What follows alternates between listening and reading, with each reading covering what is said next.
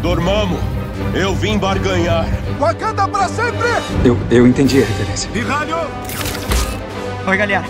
Você é o Tony Sterco. Esse é o meu segredo, capitão. Tô sempre com raiva. Eu, eu não tô legal. Eu sou um deus, criatura ridícula! Deus fraco. Tragam-me o Thanos! Posso fazer isso o dia todo. Eu estou aqui para falar sobre o Projeto Vingadores. Meu nome é Carol. Eu sou o Homem de Ferro.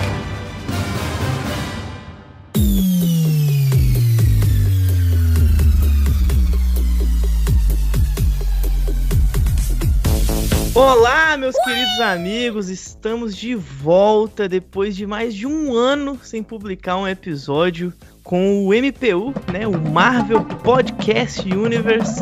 E aqui comigo mais uma vez, novamente, depois de tanto tempo, temos a presença do nosso querido amigo Henrique Pérez. Salve, salve, galera. Estamos aí depois de um ano, como bem disse nosso amigo Eduardo aí, né?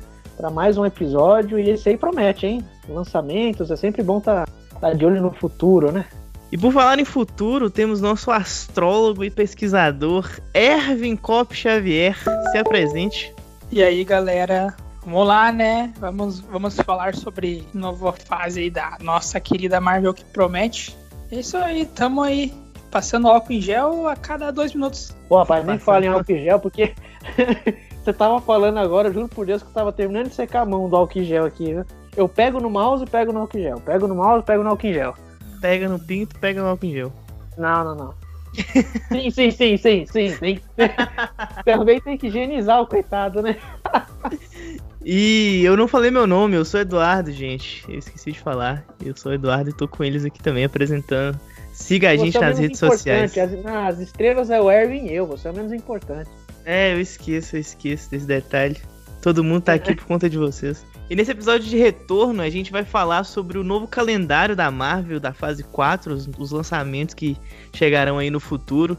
Depois de muitas controvérsias, depois de muitos problemas devido ao coronavírus, nessa pandemia que estamos sofrendo aí, por isso que a gente falou do álcool em gel. Espero que você também esteja tomando seus cuidados, passando aquele álcool em gel na mão, evitando sair de casa.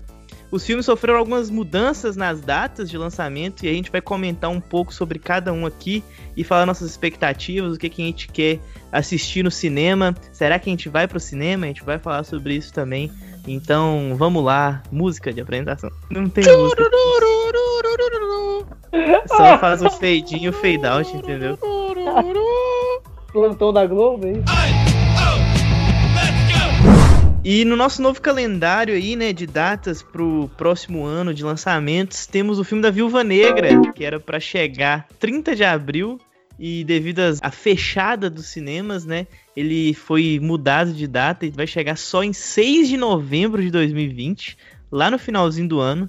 E eu acho que vai ser bom. Eu queria ter assistido logo, né? Mas o coronavírus ele estragou a vida de todo mundo. Coronavírus morra se você parar para pensar, a essa altura que a gente está gravando esse, esse podcast, já era pra gente estar tá com mais um filme da Marvel inteirinho na cabeça, né? Porque ele ia chegar no dia 30 de abril aqui no, no Brasil e 1 de maio lá nos Estados Unidos. E bem como você falou aí, ele vai chegar dia 6 de novembro agora nos Estados Unidos e aqui ele estreia uma semana antes, hein? Pessoal que, que não tá lembrando disso, que não tá acostumado, a própria Marvel Brasil já confirmou que o, o filme vai chegar aqui uma semana antes no Brasil, vai estrear dia 29 de outubro. Então marquem aí na, na agenda, se tudo der certo, né? A gente vai estar no dia 29, lá na pré-estreia, cobrindo, né? Fazendo a, a, cobertura, falando de spoilers, né? Numa live aí, a gente vê o que faz. E eu vou confessar uma coisa para vocês. Eu não estava muito ansioso para ver esse filme, não. Porque assim como a maioria dos comentários que a gente recebe aí na página, quando fala do filme da Viúva Negra, e até por, por questão pessoal mesmo, depois de tudo que aconteceu no Ultimato, sei lá, não dá um, não dá um tesão assim de você falar, pô, vou ver o filme da Viúva Negra para ver o que, que vai levar. Primeiro porque ele é meio que um, um prelúdio ali, né? Ele, ele acontece entre o Guerra Infinita, entre Guerra Civil e Guerra Infinita. Então, é, acontece no meio de duas histórias, qual, os quais a gente já sabe o que acontece nas duas histórias, né? E assim, cara, eu tenho eu, eu formei teorias na minha cabeça mesmo, não li em lugar nenhum nem nada disso, mas eu formei teorias na minha cabeça para tentar pro, filme me seduzir um pouco mais. Até criei uma teoria de que a Natasha que a gente vai ver nesse filme, na verdade, seja uma Natasha recuperada lá do, de Vormir. Porque se você reparar pra pensar, o cabelo dela tá igual ao de Ultimato, em determinadas cenas aí do trailer. E o cabelo dela em, entre Guerra Civil e Guerra Infinita é aquele cabelo loiro, curto, e, tá bem diferente. No, o que a gente vê aí no, no, nos trailers, no material promocional que a Marvel divulgou, o cabelo dela tá mais semelhante ao Ultimato do que Guerra Civil ou Guerra Infinita. É, então, cara, sabe, eu tentei vender o filme para mim mesmo, mas eu não tava muito animado para assistir, não com toda essa situação do Covid, é, da, da, falta de entretenimento né, que você acaba tendo, eu comecei a me animar um pouco mais, estava esperançoso de que no dia 30 de abril eu estaria lá na pré-estreia e tudo mais. Só que infelizmente aconteceu o que aconteceu, a gente não conseguiu assistir ainda. Mas agora, talvez essa pausa tenha sido melhor, porque eu agora estou mais animado em ver o filme, acho que mais pela questão de que tudo volte ao normal, né, de que a gente possa ser livre para ir no cinema, para abraçar os pais, né? Para a vida voltar ao normal e, e, parte disso é a gente poder ver o filme no cinema, né? Se a gente poder ver o filme no cinema, significa que a vida voltou ao normal. Então essa pausa, querendo ou não, ajudou a me vender o filme um pouco melhor. Eu tô bem mais animado para chegar a 29 de outubro para poder estar tá lá conferindo o filme, sabe? E tem esperança de que isso vai ser possível. Eu também não, não tava muito animado, não. Assim, eu acho que é inegável que o filme ele veio num, numa hora errada. Não, não eu falo na, na questão da, da pandemia, né? Porque não tinha como prever, mas eu acho que é um momento errado para personagem, porque eles decidiram lançar um filme sobre a personagem que já morreu é, spoiler aí pra quem não viu. Se não viu, você nem devia estar tá ouvindo isso aqui. E a personagem já morreu, a personagem meio que. A gente já teve esse luto dela de, de não saber de saber que ela não vai voltar mais no futuro. E me pareceu, né, no, no começo, quando eles anunciaram, que eles estavam só colocando um filme meio que pra, entre muitas aspas, encher linguiça e tentar justificar eles não terem feito isso antes. Porque faria muito mais sentido um filme da Viúva Negra, sei lá, é, depois de Guerra Civil, por exemplo. Eu, eu, acho que na linha do tempo, né, do, dos acontecimentos e até nos próprios lançamentos, é, isso vinha antes, ia ser muito mais legal, ia dar muito mais peso pra personagem, pra morte dela que ia acontecer. E talvez ela nem morresse também por conta disso, mas aí é especulações. E em um universo paralelo, né, esse podcast aqui seria da gente comentando o filme, né, porque ele já teria sido lançado, a gente já teria assistido e a gente estaria falando sobre ele, né. É, mas eu acho que ele vai ser um, um, bom filme de espionagem, eu acho que bem naquela vibe Missão Impossível no começo, quando era, quando era bom, porque Missão Impossível acho que perdeu as beiradas também. Eu tô ansioso, mas por conta da falta de coisa para assistir também, pelo potencial de ver boas cenas de ação, boas cenas de, de luta, pancadaria e sair um pouco daquela coisa de poderes e, sei lá, brigas muito grandiosas, sabe? É porque na verdade a gente tava esperando pensando no que ia acontecer depois de que aconteceu no último filme, né? Toda a, a merda que deu, né? Que aconteceu, a gente fica esperando naquela vibe, naquele feeling, e daí eles iam lançar esse filme entre os dois, né? E aí ia cortar um pouco, e a gente ainda tá pensando naquilo. Mas assim, vai ser bom nessa questão mesmo que o Senna comentou aí de ter cenas de, de ação. E mais também por conta de todo esse que a gente tá passando no momento agora, né? Que querendo ou não, afetou todo mundo em relação a tudo isso aí, filmes e tudo mais agora realmente vai ser o momento certo de lançar, né? Depois de ter passado todo esse tempo. Então, querendo ou não, foi realmente bom pro filme ser adiado e tudo mais. E além disso, eu acho que esse filme tem um potencial muito grande de ter as melhores cenas de ação dos filmes da Marvel desde Capitão América 2, sabe? Tem muito potencial de ter cena foda, tipo, pancadaria mesmo, naquele naipe cena do elevador. E espionagem, sabe? Aquela coisa tática. Eu gosto muito disso. Então não sei se o pessoal é tão fã. Mas eu acho que é um, uma refrescada nas ideias, sabe? De coisas que a gente já viu também. Uma outra coisa que a gente tem que se atentar, cara, é o fato da Marvel tá. Ela tá usando meio que o marketing. E talvez seja esse o motivo pelo qual não tenha comprado muita ideia do filme mas a Marvel está usando até o momento o marketing semelhante ao do Vingadores Ultimato, sabe? De prevenir o máximo possível de spoilers. Tudo bem, ela já ela, ela, usou a exaustão, a cena da Viúva Negra na mesa de jantar com os personagens novos. E lógico, a gente não tem ainda essa, essa ligação com esses personagens novos, não tem ainda esse sentimento, porque a gente não viu o filme ainda, né?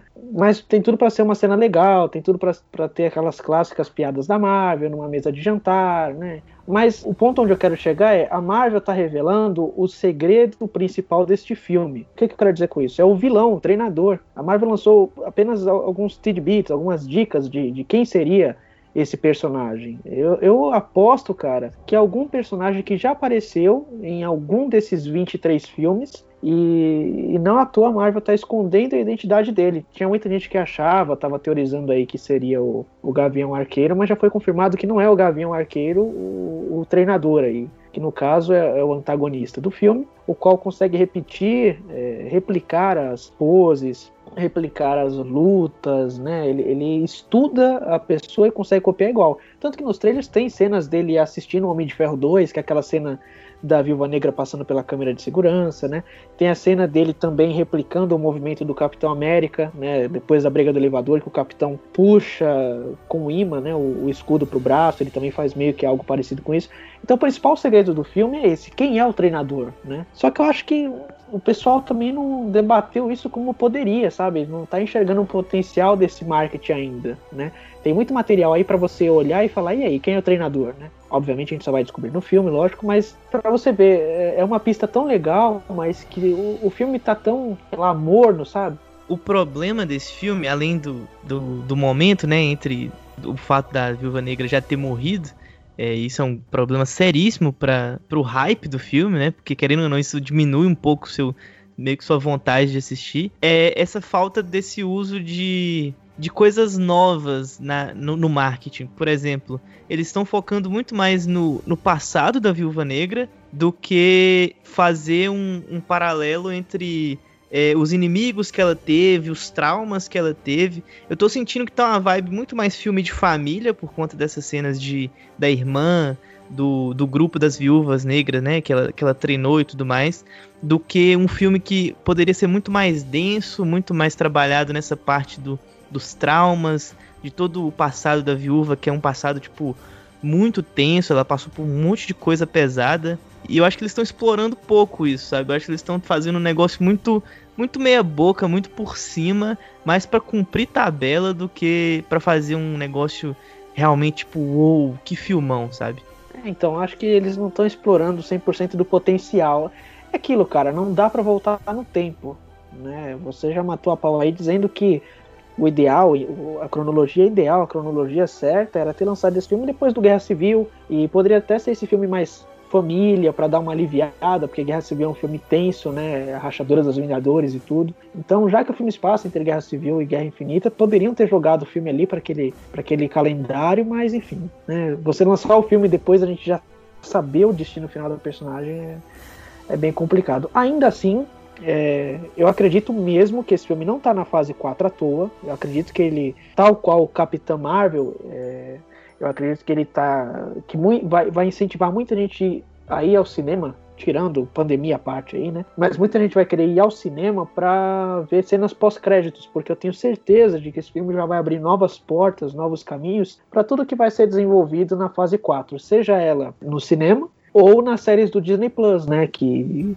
é o que eu mais aposto, né? Como a Marvel vai usar a rodo agora o serviço de streaming aí do Disney Plus, eu acho que o filme vai ter alguma ligação com é, a série do Gavião Arqueiro, já que o personagem do Gavião é tão próximo da viúva, é, ou ligação com o Falcão e o Soldado Invernal não, porque na verdade ele vai ser lançado em agosto, né? Tudo indica que ele vai ser lançado em agosto, é, então ele vai acabar chegando antes. O filme não faz sentido a cena pós-créditos da Viúva Negra ser referente ao Falcão e o Soldado Invernal. Mas sim é uma série do, do futuro, talvez a é, WandaVision, mas o meu palpite maior seja é, Gavião Arqueiro. Quem sabe na série do Gavião não rola uma participação da, da Viúva Negra, e ele conte o que aconteceu em Budapeste. Eu duvido muito que eles vão explicar neste filme da Viúva Negra o que houve em Budapeste, né? Mas eu acho que a cena pós-créditos desse filme, tal qual a cena pós-créditos do Capitão Marvel, né?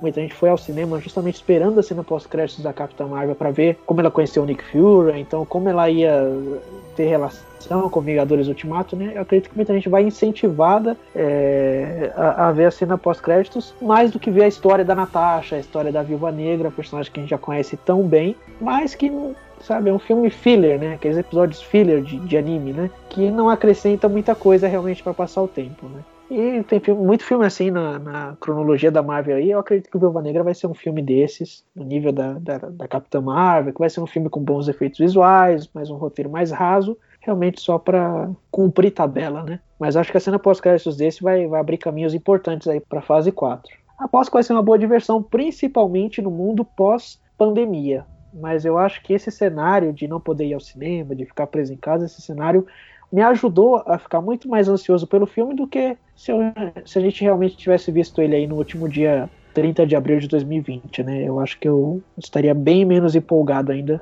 por mais que já tivesse visto o filme nessa altura. Podemos fazer então a teoria que a Marvel criou o coronavírus para aumentar o hype de Viúva Negra? Fica aí para jogar no WhatsApp que é fake news. É, eu acredito que teria meios assim mais fáceis, né, do que né? A teoria tem fundamento. Vai que de fato ela encomendou isso de algum laboratório lá, né? Já no ano que vem, né, em 2021, é, espero que as coisas estejam cada vez mais normais, né, em 2021. Teremos o, os Eternos em 12 de fevereiro de 2021. É, é uma pegada meio Guardiões da Galáxia, né? Porque são personagens pouco conhecidos, é uma aposta grande da Marvel. Eu acredito que vai ser muito importante para para eles introduzirem cada vez mais a parte cósmica, né? A parte fora da Terra dos, dos heróis e vilões. É, eu não conhecia muito sobre essa, sobre essa parte dos Eternos, eu nem sabia quem era e tal. Quando eu vi o um anúncio, eu corri atrás para fazer um texto lá pro nosso site. E eu achei muito interessante o conceito. É um negócio, uma pegada meio. Eram os deuses astronautas, o livro, não sei se vocês conhecem, que é uma vibe de pessoas de outros planetas vindo pra Terra e, e meio que mexendo os pauzinhos e criando as coisas.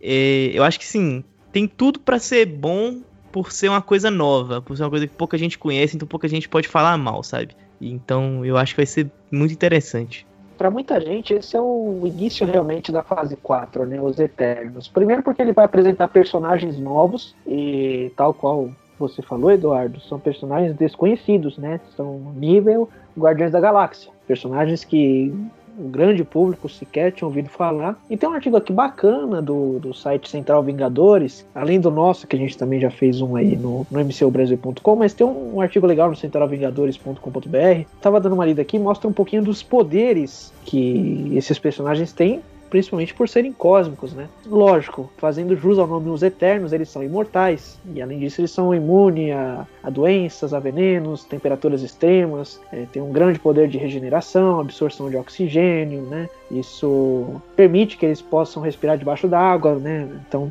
pode ser que tenham cenas desse tipo no filme, é, força sobre-humana, voo levitação, projeção de energia e calor, telepatia, enfim, é uma junção de, de quase todos os tipos de poderes que os personagens vai dos X-Men, com os personagens já dentro do MCU, é uma junção de poderes que esse seleto grupo tem, sabe? Então eles são seres muito poderosos e imortais. Então, imaginem, tipo, sabe? Imagine os Eternos lutando contra o Thanos. É uma vitória, por mais que difícil, mas seria uma vitória até mais garantida. Então são personagens que têm potencial. E ao mesmo tempo, cara, isso é um, um terreno muito perigoso para Marvel se você parar para pensar. Porque muita gente reclamou da, da presença da Capitã Marvel no Vingadores Ultimato, porque ela é uma personagem muito forte, ela é uma personagem super poderosa. É, eu não gosto muito de ficar citando concorrência, porque eu não gosto dessa guerra nem nada. Por mais que ela traga views em qualquer hora que você mencionar, Marvel versus DC, né? Mas o grande problema do filme da Liga da Justiça para mim, que tive o desprazer de ver essa porcaria, é a forma como eles trazem o Superman de volta pra vida. Porque a Liga da Justiça tá lá apanhando, tá tomando um pau ferrenho, e de repente o Superman reaparece, volta à vida, e em dois minutinhos ali, menos até, ele resolve toda a situação. Então, é aquele perigo de você ter um personagem poderoso demais e tirar, sabe, tirar a graça da história.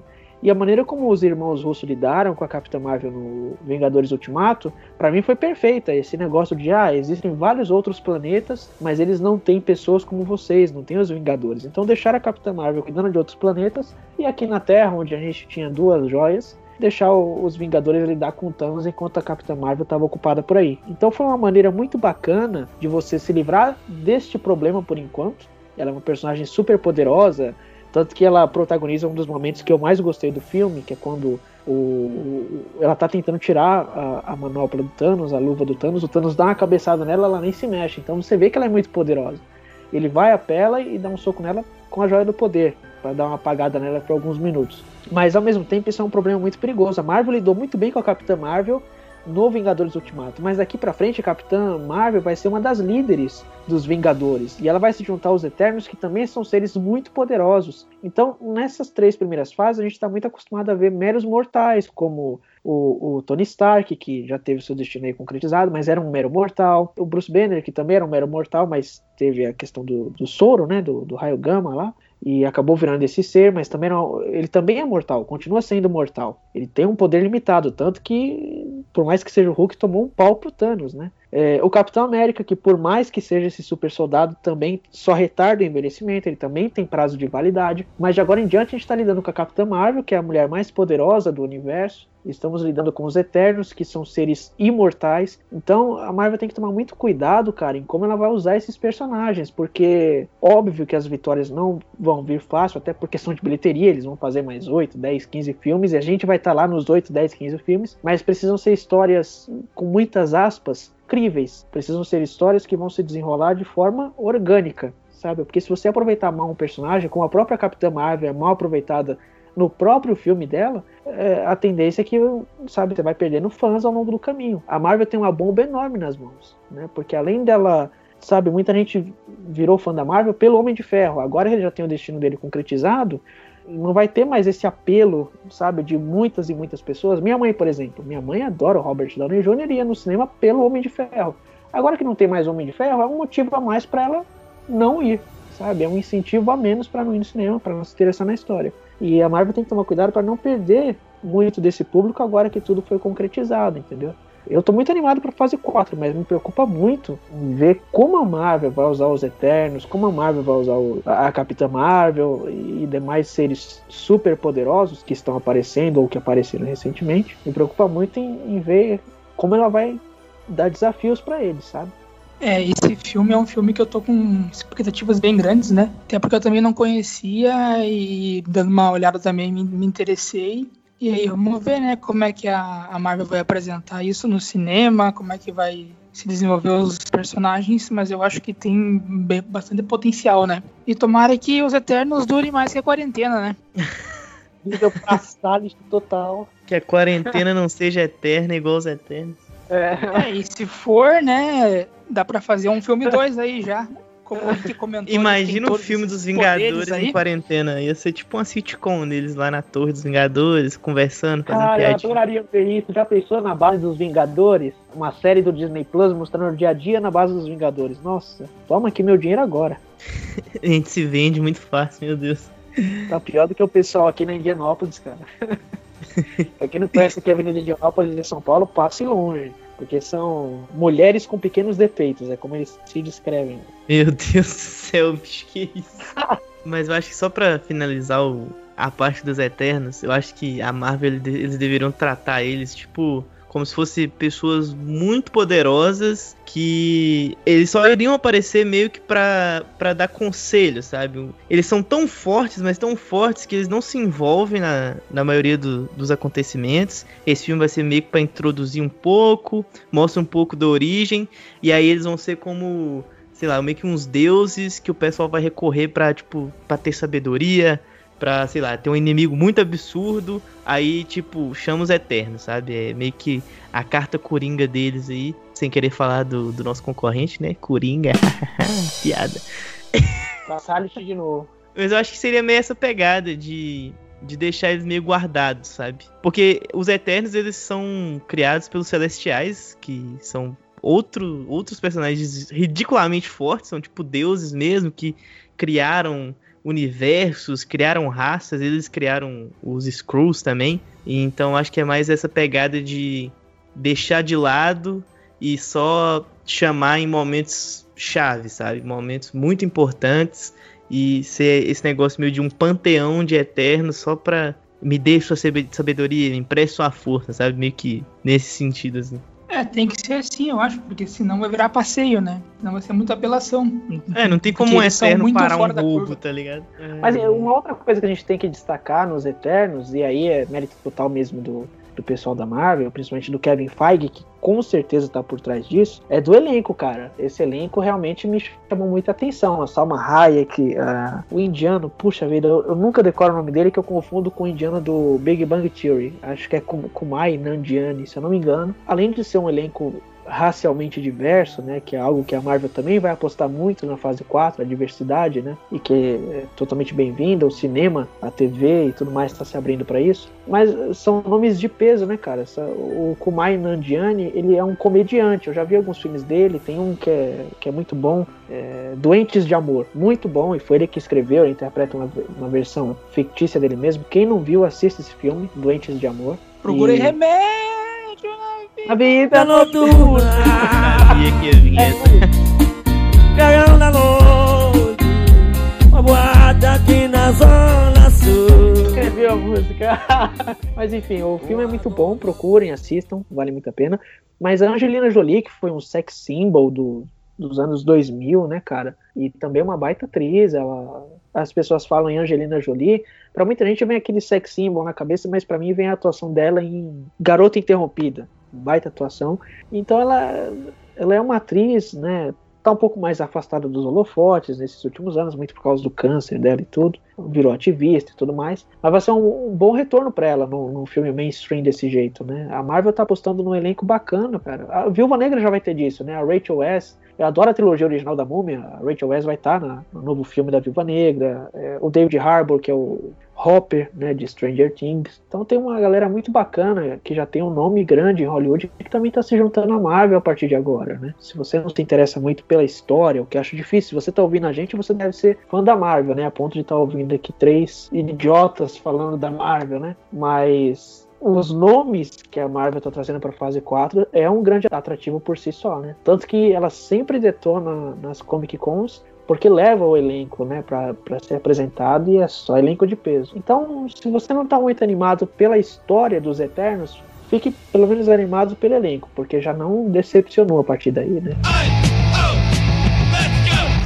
E para seguir nosso calendário, né, ainda em 2021, a gente tem um filme que eu acho que vai ser ruim, tá? Que é o Morbius, que vai chegar no dia 19 de março de 2021. É um filme naquela pegada do Venom, né? Não é exatamente MCU, né? Entre muitas aspas, mas tá conectado de algumas formas. Que o Morbius é um vilão do Homem-Aranha, um vilão antig antiguíssimo lá dos anos 70.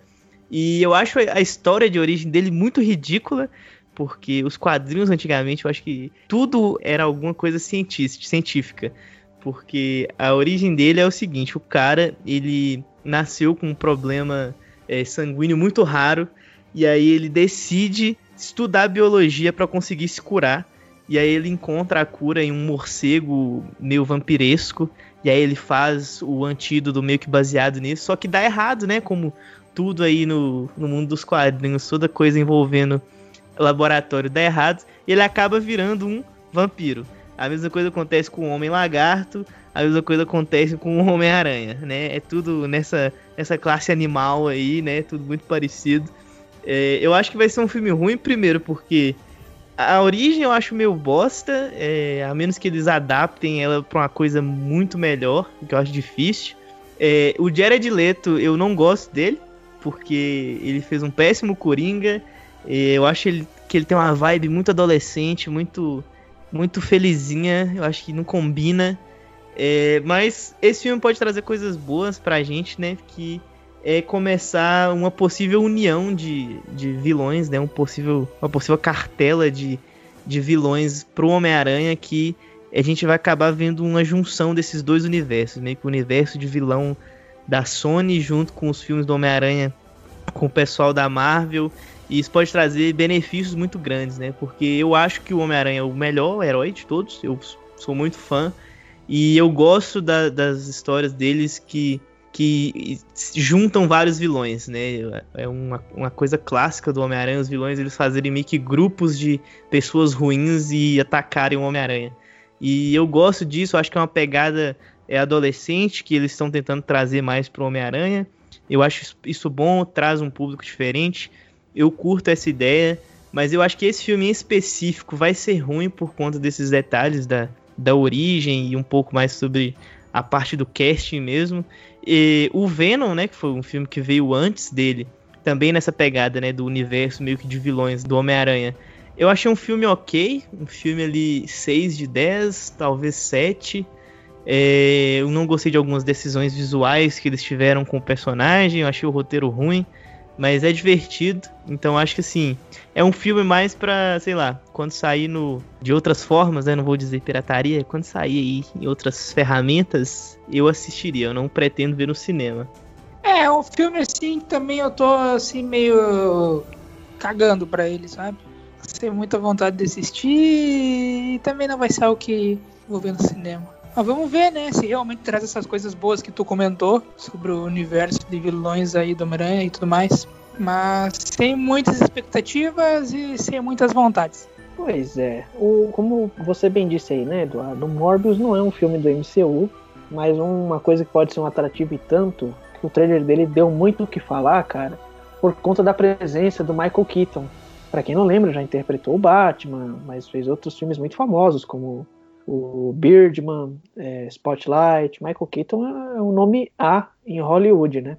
E vai muito nessa, nessa vibe de, do que eu falei agora há pouco, sobre a Marvel trazer nomes de alto escalão para os seus filmes, né? E o Michael Keaton apareceu no trailer do Morbius, por mais que ele não esteja sendo creditado no, no trailer, mas tudo leva a crer que ele esteja interpretando de novo o mesmo personagem que ele interpretou em Homem-Aranha de Volta ao Lar, ou seja, o Abutre. Então não é segredo para ninguém, desde a época dos filmes do, do Tobey Maguire, a Sony sempre quis fazer um filme do Sexteto Sinistro, que para quem não conhece é um dos vilões do, do Homem-Aranha, né? Na verdade são seis vilões que se juntam contra o Homem-Aranha e formam uma das sagas mais clássicas dos quadrinhos, né? O Sexteto Sinistro. E o Venom já ganhou esse, esse filme, vai ter a sequência, né? O Venom 2. Eu ainda não vi até hoje o primeiro Venom. Eu tenho ele aqui na minha prateleira, tô olhando ele aqui agora pro, pro Blu-ray dele, mas eu não vi até hoje. Não, não, me chamou atenção, sabe? Talvez eu veja, porque eu acho que o Stan Lee tá nesse filme, se eu não me engano. Mas eu não tive interesse ainda de ver um filme do Venom. E igualmente, é, sabe, trailer do Morbius, ele,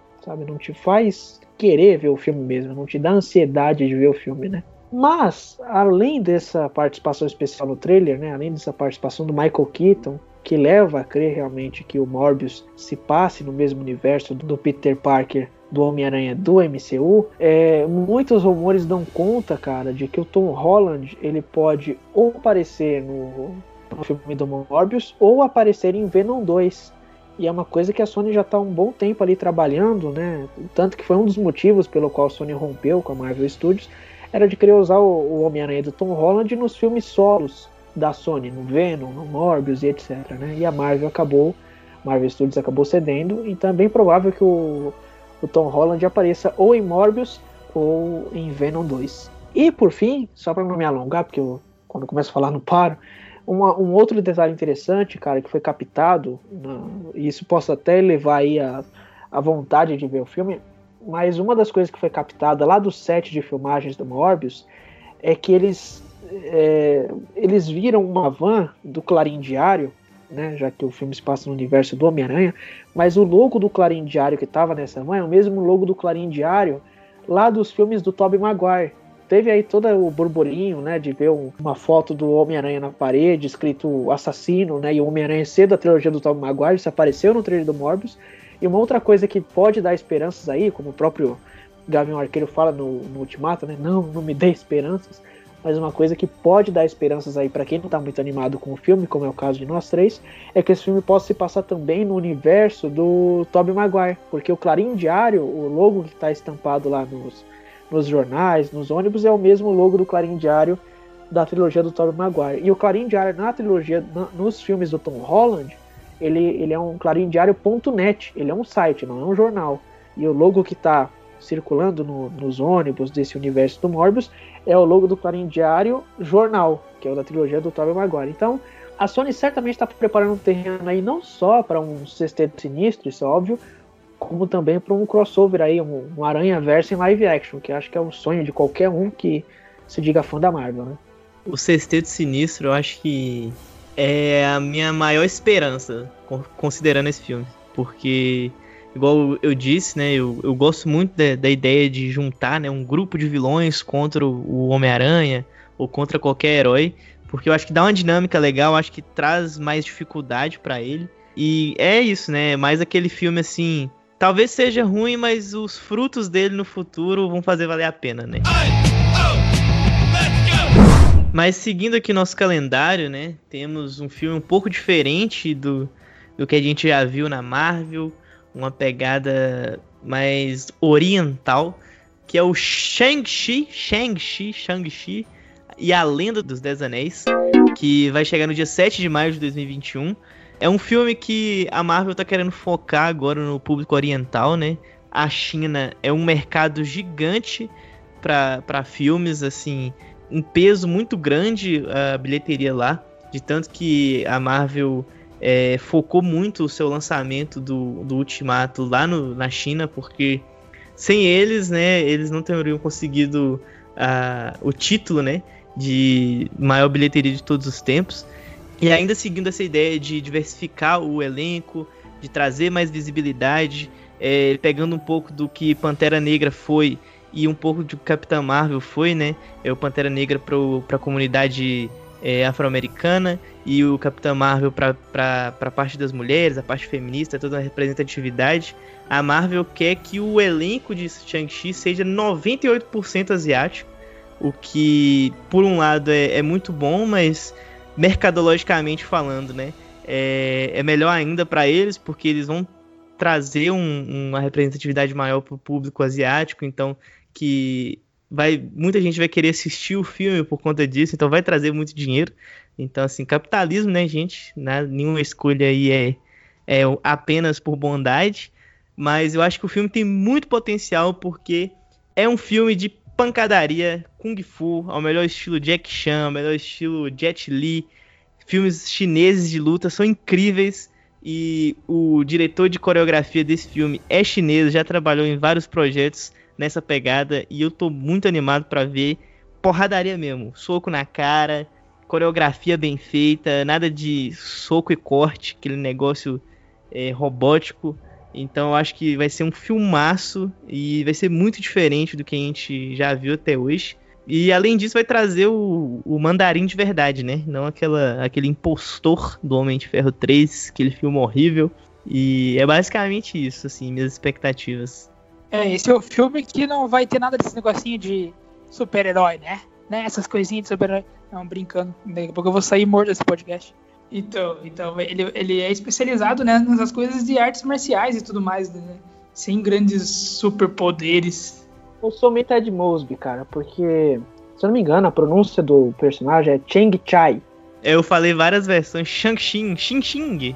É, Jack Chan. Vou começar a chamar de Jack Chan, além dos 10 agora. Olha a xenofobia torando no, no podcast. Mas se eu não me engano, eu tenho 99% de certeza, é Cheng Chai. E, cara, eu vou admitir para você, eu tô bem mais ansioso para esse filme do que para os Eternos e para Viúva Negra. Esse é um filme, eu, eu Simulio, né? O ator que vai fazer o Cheng Chai, eu já vi algumas obras dele. Meu pai é muito fã de, de filmes de artes marciais e eu já vi alguma coisa do Simulio com meu velho. Então, pelo que eu me lembro, realmente é, é, é muito disso que o Eduardo citou, né? Aquela, aquela porradaria clássica, aquela porradaria bruta, sabe? Sem, sem cortes rápidos ali, sem jogo de câmera. Os filmes dele, eu acho que o, os dois filmes dele que eu vi com meu pai é muito nessa pegada. E lógico, isso depende também de uma boa direção, de, um bom, de uma boa coreografia, de um bom coordenador de dublês, né? É todo um conjunto, mas os dois filmes que eu vi deles são, são nessa pegada aí. É um filme pé no chão, você entendeu? É, é por isso que. Porque gente, é aquilo que eu mencionei agora há pouco. A gente vai ver Capitã Marvel, que é ultra mega fodona, os Eternos, que são mega poderosos. Então a gente vai ver um filme pé no chão, que seria meio que um Homem-Formiga, sabe? Dessa nova fase, sabe? Um, cara comum que tem ali um objetivo a cumprir, sem recursos especiais e nada disso. Mas o coração conta muito nessa hora, né? Então esses filmes pé no chão, cara, tipo, eu amo a franquia do Homem-Formiga. Os dois filmes para mim são ótimos, sabe? Nessa quarentena mesmo eu aproveitei para fazer essa atividade com a minha esposa que a gente queria fazer há muito tempo, que era maratonar o MCU, do Homem de Ferro 1 até o Homem-Aranha longe de casa, né? A gente maratonou uma vez para assistir o Guerra Civil no cinema e desde então foi só assistir o filme no cinema, comprava o DVD, o Blu-ray. Assistia no cinema, comprava depois o DVD e o Blu-ray. Mas nunca maratonou. E agora que tá todo mundo tendo tempo para isso, a gente assistiu um filme por dia. E sabe, os filmes mais pé no chão, como Homem de Ferro 1, é, o filme do Capitão América, que também é um filme pé no chão, né? Por mais que seja um pouco mais fantasioso. Todos são fantasiosos, óbvio. Mas o Capitão América é um pouquinho mais fantasioso, né? Com aquela história de super soldado e tudo mais ainda assim, esses filmes pé no chão são aqueles que mais te entretêm. Os filmes Homem-Formiga, sabe? Eles são histórias que você consegue se conectar mais fácil, porque estão mais dentro da realidade, vamos falar assim, né? E o Chang Chai e a Lenda dos Dez Anéis, ele parece esse filme pé no chão ao qual a gente está se assemelhando ali, consegue se identificar melhor, né? Quanto ao Mandarim, seu Eduardo Senna, Homem de Ferro 3, para começar, é um filmaço, tá? Não ouse falar dessa obra de arte. E o Mandarim do Homem de Ferro 3. Não, não, não, não, não. E o, o Mandarim do Homem de Ferro 3 é o menor dos problemas do, do Homem de Ferro 3. Olha, eu não concordo. O Homem de Ferro 3 é muito ruim. É, mas eu não vou entrar nesse detalhe. Um dia a gente vai fazer um podcast só sobre o Homem de Ferro 3. E aí vai ter eu xingando e o Henrique defendendo. Aprenda os golpes nesse filme aí que vai sair e aí vocês praticam depois. Ficar assistindo igual o treinador o filme, tentando copiar. treinador assistindo Ting Chai. Já sou eu aqui, ó. E esse gritinho aí, meu Deus. Parece um cachorrinho. O nosso próximo filme aqui do calendário é o Venom 2, né? A sequência aí do primeiro filme que saiu em 2018. É, ele vai chegar no dia 25 de junho de 2021. É mais um filme aí do universo Sony, né? Que eles estão querendo fazer é, um universo próprio aí com, com vilões do Homem-Aranha e até juntar os Homem-Aranhas, a gente vai falar um pouco sobre isso no final. Mas assim, eu não tenho muito o que falar sobre o filme, é, não saiu praticamente nada sobre ele. Pode ser que seja bom, tomara que seja bom. Olha, o que me anima para esse aí, para esse segundo Venom, não vi o primeiro até hoje. Tem ele aqui na prateleira, mas nunca nem me deu trabalho de colocar o disco no, no aparelho. Mas o que me anima é, é a equipe que está fazendo o filme. Primeiro que ele vai ser dirigido pelo Andy Serkis, que quem não lembra dele, além de ele ter interpretado o Gollum no, no, Senhor dos Anéis, ele também faz parte do MCU. Ele faz o Garra Sônica, Ulysses Kroll. Ele aparece em Vingadores Era de Ultron e no Pantera Negra, aquele cara que rouba o Vibranium, sabe? Lá no filme do Pantera Negra, ele está dirigindo o, o Venom 2. E como eu disse agora há pouco também, quando a gente comentava sobre o Morbius, é, as chances do Tom Holland aparecer e já dar dicas de um multiverso, ou de um sexteto sinistro, ou de um aranha-verso, as, as chances do universo expandir de uma forma boa são grandes. Então esse filme tem tudo para ser muito melhor do que o primeiro, né? Repito, não vi ainda o primeiro, mas ele já foi um sucesso de bilheteria, assim, né? Impressionante. Ele custou 100 milhões e arrecadou quase 900 milhões. Então é um sucesso, um, um puta lucro que ele deu para a Sony, né? Eu, eu vou ver esse filme ainda, vendo um, mas eu tenho certeza que o 2, cara, independente de como o 1 um seja, que eu ainda vou conferir, mas eu tenho certeza que o Venom 2, pelo que ele pode alcançar, eu tenho certeza que ele vai ser um bom filme. Pela equipe que tá ali. Eles têm um bom diretor, o, o ator é bom, o Tom Hardy, que faz o Venom, né? É um bom ator, adoro, adoro ele no filme do Mad Max. A possível aparição do Tom Holland, né? Uma possível conexão com o Sexteto Sinistro, que vai se conectar com o filme do Morbius. Então, sabe, pelo que está sendo expandido do, do, universo Sony, eu tenho certeza que ele, ele, tem um potencial gigante aí, né? Depende agora realmente de, das pessoas que estão lá. Talento elas têm, depende realmente delas trabalharem duro para fazer um filme bem melhor do que o primeiro, né? É, vamos esperar, né? Tomara que seja bom, porque quanto mais filme bom, melhor pra gente. Ficar vendo filme ruim, ninguém merece, não. Esquadrão Suicida que eu diga, viu? Não tive nem coragem de ver aquele Aves de Rapina, cara. Nossa, pelo amor de Deus. É, de ruim basta a vida, né? Exatamente. e aí agora temos um filme que, assim, para mim é um dos mais esperados também, só que Não tem muita coisa revelada ainda. Filme recheado de treta, que é o Homem-Aranha 3, que ainda não tem título definido, né? O terceiro filme do Homem-Aranha no MCU. Ele está previsto para ser lançado no dia 5 de novembro de 2021. E falando um pouquinho sobre é, coisas anteriores que aconteceram nesse filme, né? A Sony e a Marvel tiveram uma briga gigantesca em 2019, quando Longe de Casa estava para sair, porque eles queriam dividir os lucros do meio a meio, os dois estúdios estavam tentando se entender, e aí rolou um acordo de que o filme tinha que fazer um bilhão de bilheteria para garantir uma sequência, né? E o filme conseguiu arrecadar um bilhão de bilheteria. É, eu achei o filme muito bom, muito legal. E o terceiro filme só foi confirmado também porque o Tom Holland, né, o ator que faz o Homem-Aranha, ele ligou pro presidente da Sony bêbado e conversou com ele e falou: Cara, você precisa fazer um terceiro filme, cara. E tem que fazer isso. Sabe que eu te considero pra caralho, entendeu? Você é muito brother meu, aquele papo de bêbado. E vai rolar o terceiro filme. Mas o que eu quero saber é como que eles vão lidar com o fato da identidade do Peter Parker ter sido revelado.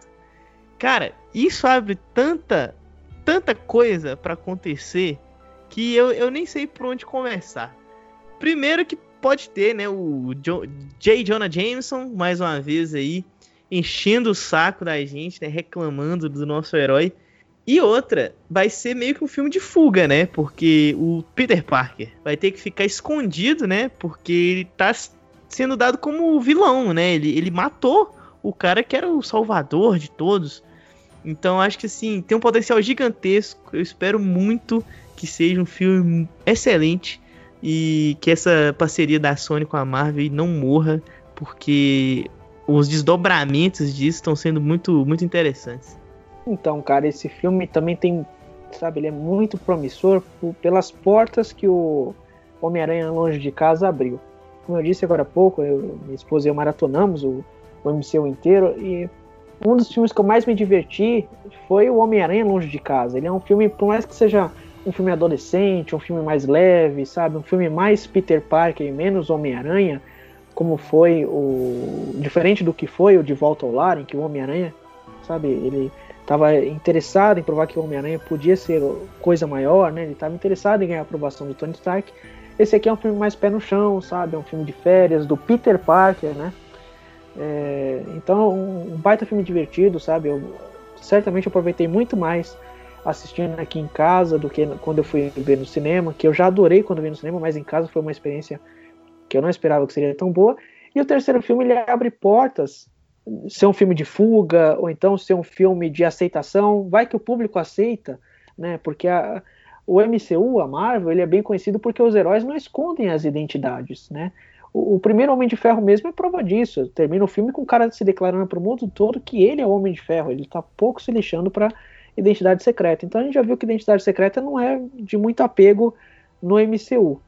Mais uma teoria muito boa que circula na internet, que eu espero mesmo que se concretize, por mais que tenha aí burburinhos de que o ator não sabe de nada e tal, é que uma das parcerias que são mais legais dos quadrinhos possam vir a acontecer no Homem-Aranha 3 aí, né? Que seria entre o Demolidor e o Homem-Aranha, né? É, o Demolidor ele é meio que um mentor pro Peter Parker nos quadrinhos. E, e essa seria uma boa oportunidade para pegar o Demolidor da Netflix, o, o ator, o Charlie Cox, e trazer o demolidor dele para o MCU, para ele atuar como advogado do Peter Parker nessa situação que o Peter tá, tá passando. Né? Ele foi acusado de assassinar o Mistério, sendo que é verdade, o Mistério foi atingido pela, pelos drones, né, no Homem-Aranha longe de casa, ele foi tomou um tiro dos próprios drones, drones que ele estava controlando, e o Peter só assistiu, mas o Mistério revela para o mundo que o Peter Parker que foi quem o assassinou, sendo que é uma mentira é, embasada pelo J. Jonah Jameson, né, interpretado de novo pelo mesmo ator da trilogia do, do Sam Raimi. Então, cara, eu espero muito que essa parceria entre o Demolidor e o Homem-Aranha se concretize no Homem-Aranha 3, porque tem tudo, sabe, para atrair público, sabe, vai dar dinheiro, a gente sabe que vai dar dinheiro, Tom Holland é amado pela, pelo público, sabe, e seria um baita fanservice você juntar o Demolidor da Netflix com o Homem-Aranha do MCU, né, aquele negócio de expandir o universo que a gente já mencionou aqui várias vezes, ele ganharia um capítulo a mais, né, Seria a primeira vez que uma série realmente da, da Netflix teria ligação com o MCU. Então, eu só espero que essa, essa, essa, essa teoria seja concretizada, né? O ator, o Charlie Cox, disse que não foi procurado até agora, se tá tendo alguma coisa desse tipo na Marvel, não convidaram ele até o momento, mas vamos ver, né? Torço para que se concretize. É, esse é um filme que tem tudo para ser bom. Eu acredito que, que vai ser bem bom e vai reunir tudo isso aí que vocês estavam comentando. Vamos esperar aí sair as novidades, sair mais informações a respeito dele. Ainda tá distante, né? Quase 2022 ele vai sair. Mas vamos ver o que vai acontecer. Cara, ia ser muito, muito bom se o Charlie Cox realmente aparecesse e ele desse uma de advogado mesmo, sabe? Cenas no tribunal com o Homem-Aranha sendo julgado pelos atos e ele falando os negócios e eles saindo fantasiados, fantasiados entre aspas, assim, disfarçados para pegar pegar pista, para entender o que, que tá acontecendo, meio que uma coisa de investigação assim. Cara, top. Tem tudo para ser bom é a bucha que eu já mencionei. A Marvel tem vários caminhos para explorar, só tem que fazer da forma correta, né, cara? Porque, como diz o nosso amigo Érico Borgo, né? Eu sou fã, quero service. O problema do fanservice, não, caralho. Não, não, não, tem problema, do fanservice. Fanservice, velho. Eu sou fã, quero service. Eu sou fã, quero service. Mas não tô falando que é um problema. Eu falei que tem mais. Só quero ver o Demolidor interagindo com o Homem-Aranha no cinema e é isso. Dane-se o resto. Dane-se se é da Netflix, se é da NBC, da ABC, não importa, não quero saber de contrato, eu quero ver o service na telona, né? Assim como nós todos aí. E seguindo, né, na reta final aí praticamente do nosso calendário, agora já em 2022, né, dois anos aí no futuro, muito tempo para passar, muita água para rolar. Temos Thor Love and Thunder, né, Thor Amor e Trovão, que está previsto para ser lançado no dia 11 de fevereiro de 2022. E esse filme, quando ele foi confirmado, né, ele já foi motivo de polêmica, porque eles confirmaram que a Jane Foster vai assumir o posto de Thor, né? Ela será a poderosa Thor, que já é uma personagem consagrada nos quadrinhos. O pessoal, né, entre aspas, conservador, já caiu matando, falando que ela não poderia ser, porque tinha que ser o Thor mesmo, que ele é o verdadeiro Thor e tudo mais. Só que fazendo a pesquisa, né, para entender um pouco mais sobre a personagem, porque eu não conhecia, eu acho que tem um potencial muito forte, porque a história em quadrinho que tá inspirando esse filme, né, ela é uma história assim muito bem feita, muito bem escrita. É, o roteirista ele foca muito na, naquela questão do que que torna o Thor é, digno de empunhar o martelo dele isso até foi um pouco abordado é, quando o pai dele fala se, se ele é o deus do martelo ou o deus do trovão. E assim, nos quadrinhos, né? Eu acho que o filme não vai seguir exatamente os quadrinhos. A Jane Foster, ela tem um câncer. E aí, quando ela assume o posto, né, do, do Thor, toda vez que ela se transforma, ela fica mais próxima de morrer. É, eu acho que isso dá um peso muito, muito incrível na, na história toda. O Thor ele, ele se considera indigno, é, ele meio que renega assim sua, sua posição, né, como como Thor. E isso foi um pouco explorado também em Ultimato, né, com ele meio depressivo e tal. Só que seguindo um pouco sobre essas coisas que eu já comentei, eles implementando, não de forma igual aos quadrinhos, né? Porque eu acho que não tem como. Mas eles tentando implementar é, meio que a origem da coisa, né? Meio que o principal de cada um desses pontos. Tem tudo para ser um filme muito mais denso, né? Sobre o personagem, um filme muito mais é, sobre estudo do personagem mesmo, né? Sobre os sentimentos dele, sobre as relações que ele tem e sobre essa questão de poder do que um Thor Ragnarok que é mais focado no humor. Eu acho que esse filme vai ser mais, entre aspas, pesado, sabe? E eu acho que isso é bom. Então, cara, eu não sei até que ponto isso vai se concretizar, porque a gente já esperou tanto isso da Marvel, sabe? De a Marvel vendendo trailer um filme dramático. O próprio Homem de Ferro 3 é assim, e é um dos maiores motivos de crítica, né? Vendeu o, o Homem de Ferro 3 como um filme dramático, um filme de perdas, e tem muito humor no filme. O próprio vilão então não sei, e ainda mais tendo Taika Waititi, que venceu o Oscar esse ano pelo Jojo Rabbit, ótimo filme, Quem não viu, veja. Foi o que levou o Taika a vencer o Oscar de melhor roteiro esse ano. E o Taika dirigiu e escreveu o Thor Ragnarok e vai dirigir e escrever o Thor Amor e Trovão, né? Então, vindo da mente do Taika, eu duvido que seja algo assim muito, sabe, mais pra base do drama. Ele é um comediante e acho que ele vai fazer as coisas tão porra louca quanto o Thor Ragnarok, sabe? Que eu adoro. O Thor Ragnarok para mim é irretocável, cara. Nessa maratona do MCU que eu fiz recentemente, o filme mais doloroso para mim foi o Thor, O Mundo Sombrio, Thor 2. Que é ruim, cara, sabe? Eu não vi a hora de ele acabar antes mesmo de começar a assistir, porque é um filme que não, sabe, não tem um legado bacana. Ele é puramente assistível, você não tira nenhuma lição dele. Não que os filmes da Marvel são para isso, mas ele não tem, sabe? Em todo filme da Marvel tem aquela cena que se destaca, e esse não tem nenhuma cena que te, sabe? Falta sal nele. E o Thor Ragnarok tem muito sal, né? O que falta em um tem muito no outro.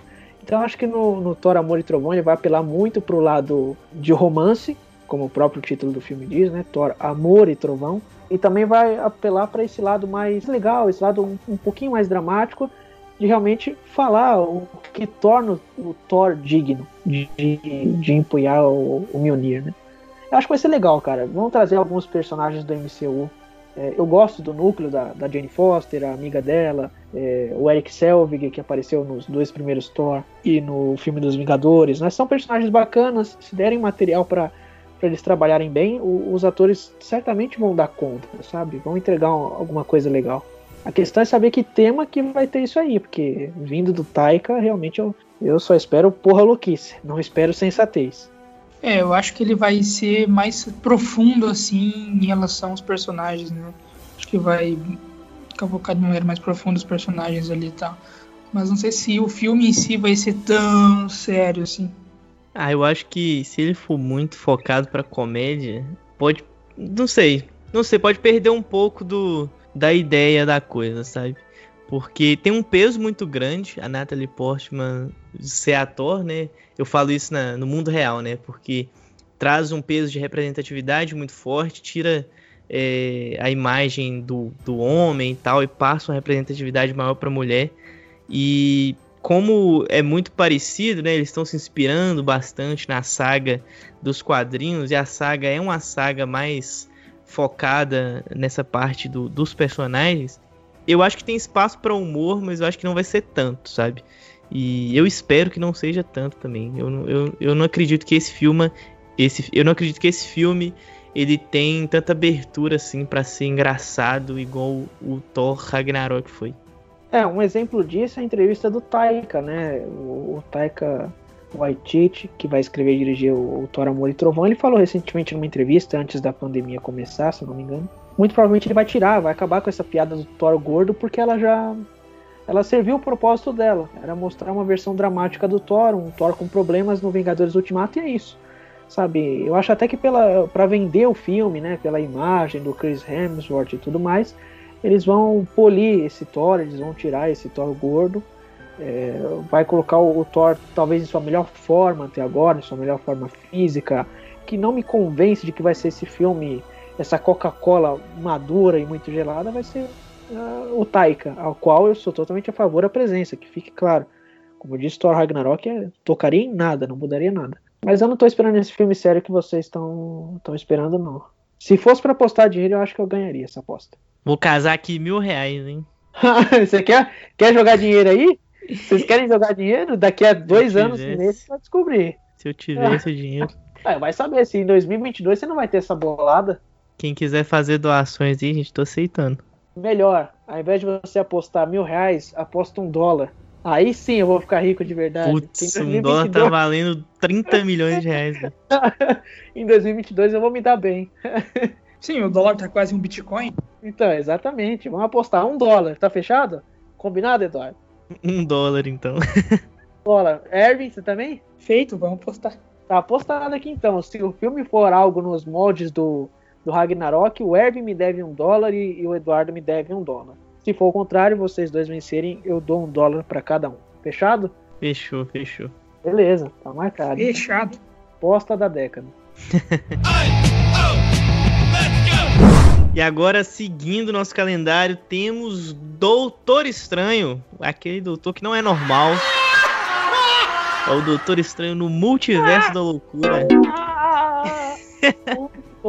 é, o filme está previsto para ser lançado no dia 25 de março de 2022. É ainda mais distante aí pra gente. Não, também não tem muita coisa confirmada, mas as teorias dizem que esse filme vai ser extremamente importante para introduzir os conceitos do multiverso, né? Abrir a possibilidade de outros universos aparecerem. Uma coisa que é muito comum nas histórias em quadrinhos, os multiversos existirem. É, o Homem-Aranha, eu acho que é um exemplo mais conhecido, assim, né? Apesar do filme, né? O, do Aranha Verso, nos quadrinhos existem, tipo, 200 mil versões de Homem-Aranhas diferentes. Tem Homem-Aranha de cadeira de rodas, Homem-Aranha de roupa branca, Homem-Aranha de roupa amarela, Homem-Aranha da cabeça grande, Homem-Aranha da cabeça pequena. E é muito comum no quadrinho. E eu acho que a Marvel tá tentando encaminhar é, um pouco mais dessa vibe de multiversos. O que reforça a teoria de um filme live action do Homem-Aranha no multiverso. O que reforça também a ideia de que personagens que já morreram possam voltar em linhas do tempo diferentes. O Ultimato brincou um pouco sobre essa ideia aí de personagens em linhas, do, em linhas do tempo diferentes. O Capitão América brigando com ele mesmo. O Loki fugindo com o Tesseract. Então esse filme eu acho que ele vai ser um divisor de águas nesse quesito. Além de que o Benedito Cumberbatch, né, que é o, o principal, ele é um excelente ator e eu gosto muito dele. Eu nunca vou esquecer a reação que eu, que eu tive. Eu tava no carro, acho que tava buscando minha, minha mulher, trabalho dela, acho que foi isso. E a gente tava vendo a Comic Con, tava vendo no Twitter, né, o live feed do Twitter, e ela foi falando para mim os filmes que a Marvel, que o Kevin Feige tava anunciando. Quando ela falou para mim, Doutor Estranho no Multiverso da Loucura, cara, eu surtei, sabe? Eu gritei de empolgação, sem dúvida nenhuma, é o filme que eu tô mais empolgado para essa fase 4 antes mesmo de, de, começar a filmagem e tudo, ele já passou por vários problemas de produção. Uma delas, crucial aí, foi a troca do diretor, né? O Scott Derrickson, que dirigiu o primeiro Doutor Estranho, ele não vai voltar para o segundo filme. Ele pediu as contas, estilo Pat Jenkins aí, por diferenças criativas, né? Porque a, a Marvel, o Kevin Feige anunciou esse filme como um terror lá na Comic Con, né? Na San Diego Comic Con. Falou que ia ser, ia ser um filme de terror, o primeiro terror da Marvel. E com o passar dos meses, as entrevistas que o Kevin Feige foi dando, ele foi amaciando. Ah, não vai ser tão terror assim. Não, não vai ser terror. Não, nunca disse que vai ser terror. Ah, vai ser mais puxado para comédia. Então isso aí foi. Né, o diretor acabou entrando em discordância com o método de, de direção do filme e acabou pedindo para sair da direção, né, deixando a cadeira de diretor vaga. Vai ainda ser produtor executivo do projeto, continua trabalhando no projeto, mas não vai mais dirigir. E, cara, isso emputeceu muita gente, porque o Scott Derrickson fez um baita trabalho no primeiro Doutor Estranho, né? É, a, a, cena do final do, do, do, Doutor Estranho com o Dormammu falando que foi barganhar é aquela cena clássica que eu disse que em todo filme da Marvel tem alguma coisinha, só no Thor 2 que não tem nada, mas essa cena clássica do Doutor Estranho, Dormammu, eu vim barganhar, né? Ela é muito emblemática, né? E você lembra da, dos efeitos visuais daquela cena, né? O Doutor Estranho voltando ali umas 20 vezes naquele looping infinito, enchendo o saco do Dormammu até que ele consegue vencer pelo cansaço. Então o Scott Derrickson fez um bom trabalho nos efeitos visuais desse filme, é realmente meio louco, meio, sabe, fora da caixinha mesmo. E o Doutor Estranho Multiverso da Loucura tinha tudo para amplificar isso, mas pela mudança de direção, né, ele, a, a, gente não vai saber como seria a visão do Scott nesse, nesse caso. No entanto, não, se eu já estava empolgado por esse filme só pela palavra multiverso da loucura, pela frase multiverso da loucura, eu fiquei ainda mais empolgado depois que o Sam Raimi foi confirmado como diretor do, do, do filme, no lugar do Scott Derrickson. O Sam Raimi que dirigiu a trilogia do Homem-Aranha do Tobey Maguire. Então, mesmo o cara que dirigiu Homem-Aranha 1, 2 e 3 do Tobey vai voltar para um filme de herói, vai voltar para o universo Marvel, dirigindo o segundo filme do Doutor Estranho. Então, cara, sem dúvida nenhuma, é o filme mais promissor, sabe? Esquece tudo que a gente falou até agora, de e se, e se, e se. Esse filme tem a obrigação moral de ser o melhor da fase 4. Pelo título, pelo personagem e por quem está por trás da, da, da, câmera. Porque o, o Sam Raimi ele é conhecido por filme de terror, ele é conhecido por esse terror de baixo orçamento que funciona, que te assusta, que é louco, sabe? Então ele é um nome perfeito, cara. pra, sabe, a hora perfeita até para ele voltar a mexer com cinema de heróis, coisa que ele não faz desde o do Homem-Aranha 3, né? Ao qual eu também gosto do Homem-Aranha 3 dele, mas vocês viram aí que só gosto de filme ruim, Homem Ferro 3, Homem-Aranha 3, né? Mas enfim, o Sam Raimi tá de volta no, no pedaço, vai sim ter conexões com o multiverso, né, como o nome sugere. A Wanda, a Feiticeira Escalarte, vai estar no filme, né? Então, a série WandaVision do Disney Plus vai ter ligação direta com esse filme do Doutor Estranho. E ele tá ali pertinho da, do fim da fase, né? Ele não se sabe ao certo quando a fase 4 termina, não se sabe em que filme ela tem fim, mas ele é um dos últimos filmes ali do calendário, né? Então pode ser, quem sabe, que esse filme seja o fim da fase 4, né? A Marvel não decretou o início e fim da fase 4, só decretou o início com Viúva Negra. Então não tem como dar errado. Eles podem fazer a merda que for, mas esse filme tem a obrigação de ser bom. E só porque você ficou tão animado assim, você vai se decepcionar, cara. Não fique tão animado.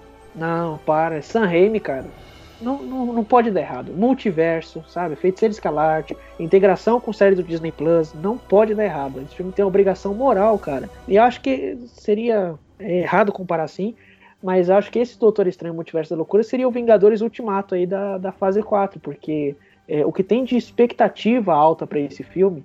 Fora que o nome também já é muito bom e já traz muita expectativa, né? Multiverso da Loucura.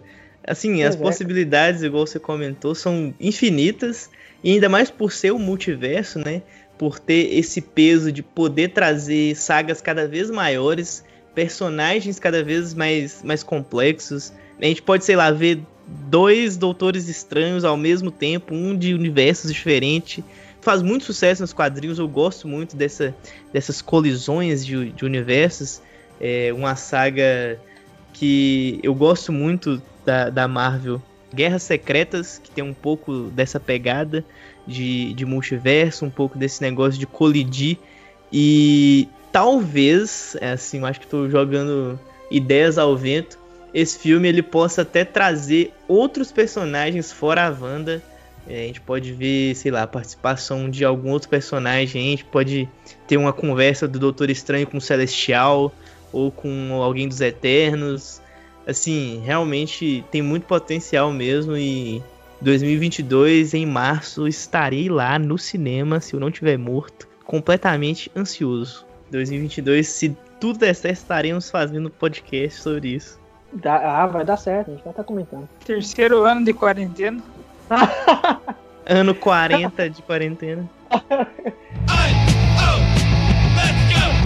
Então, para chegar aí agora na nossa reta final do calendário, eu vou juntar dois lançamentos aqui para a gente comentar rapidamente, porque não tem muita coisa que saiu sobre eles, e a gente quer falar um pouco mais, mais de forma direta.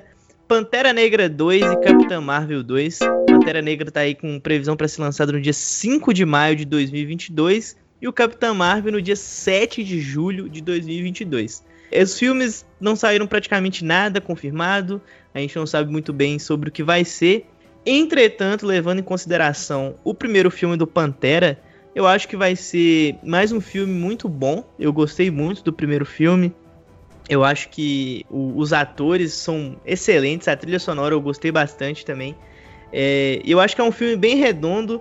Tem comédia, tem cena de ação, tem um pouquinho de origem ali, tem um drama do, da questão fa da família real lá, do cara que que foi é, destronado e tudo mais. E eu acho que tem tudo para continuar nessa pegada de ser um, um, bom filme. Mas Capitão Marvel 2 eu acho que vai ser ruim igual o primeiro. Porque eu achei o primeiro filme muito meia boca. É, a forma como eles desenvolveram a Capitã, eu achei assim, muito qualquer coisa. Jogaram ela ali e aquele diálogo dela com o Fury no, no bar, meu Deus do céu, que vergonha alheia. O, a forma como que o Fury perde o olho também, achei péssimo. Mas assim, né? Pode ser que o 2 melhore, né? Mas poucas expectativas para os dois filmes até. A, a menos que saia alguma coisa aí que seja muito chocante. Mas é isso. Literalmente 8 ou 80. Porque o Pantera Negra 2 ele promete ser um ótimo filme. O primeiro é nossa, eu lembro de assistir no cinema e eu me senti na África, sabe? A cena que o, que o T'Challa fala com o pai dele, que já tá morto, né? O T'Chaka, lá naquela, naquela floresta que lembra muito do Rei Leão. Nossa, aquilo é África pura, sabe? É um visual lindo, sabe? É, a história do filme é muito boa, é uma trama muito coesa. Tem aquele negócio de pé no chão que a gente falou, né? Uma briga ali de família pelo reinado. É, a cultura africana é muito respeitada, sabe? É um, um filme completo, sabe? Um filme que a Marvel não tinha feito ainda e por isso ele é tão amado. E o Pantera Negra 2 ele tende a expandir esse universo que já é bom, né? É, os atores, é, por mais que fosse um filme solo, um filme de apresentação, os atores tiveram um carisma imediato, sabe? Todo mundo pegou carinho pelos personagens de forma imediata. Então é um filme muito bem dirigido, uma direção de arte linda, uma fotografia linda, uma as coreografias de luta, os dois brigando lá na, no riacho, sabe? São cenas muito emblemáticas para um filme só, né? E é um filme que tem o seu lado emocional, o seu lado pesado, que é a história do de, de, um irmão matar o outro, né? Que é o que acontece no fim das contas. Já a Capitã Marvel, nessa maratona que eu fiz aí durante a quarentena, foi o único filme que eu precisei parcelar em três vezes. Todos os outros é, é eu peguei para assistir. Parcele agora seu filme em três vezes sem juros no cartão ou no crediário.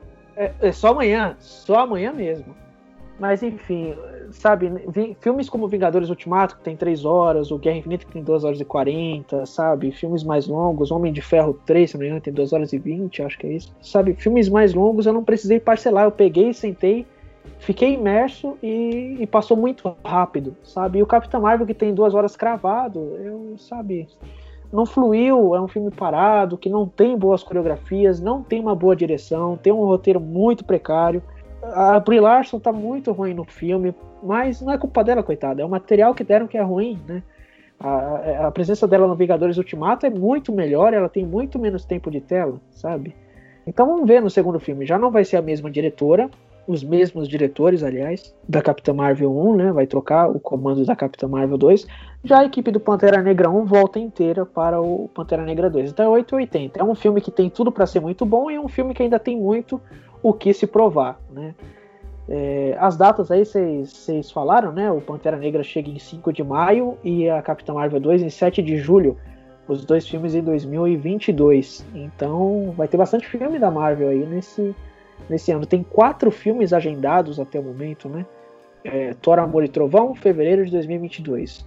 Doutor Estranho no Multiverso da Loucura, 25 de março. Pantera Negra 2, 5 de maio e Capitã Marvel 2, 7 de julho. Então são quatro filmes da Marvel um ano só. E todos eles de personagens já conhecidos, como a gente acabou de citar aí. Então o da Capitã Marvel tende realmente a ficar em, em segundo plano aí. Ele, sabe, os outros personagens eles já têm mais força, Doutor Estranho, Pantera Negra e o Thor tem muito mais força que o personagem da Capitã Marvel. Então é o filme que eu vejo mais dificuldades aí da Marvel, sabe? O Capitão Marvel 2, porque tem muito que provar ainda, sabe?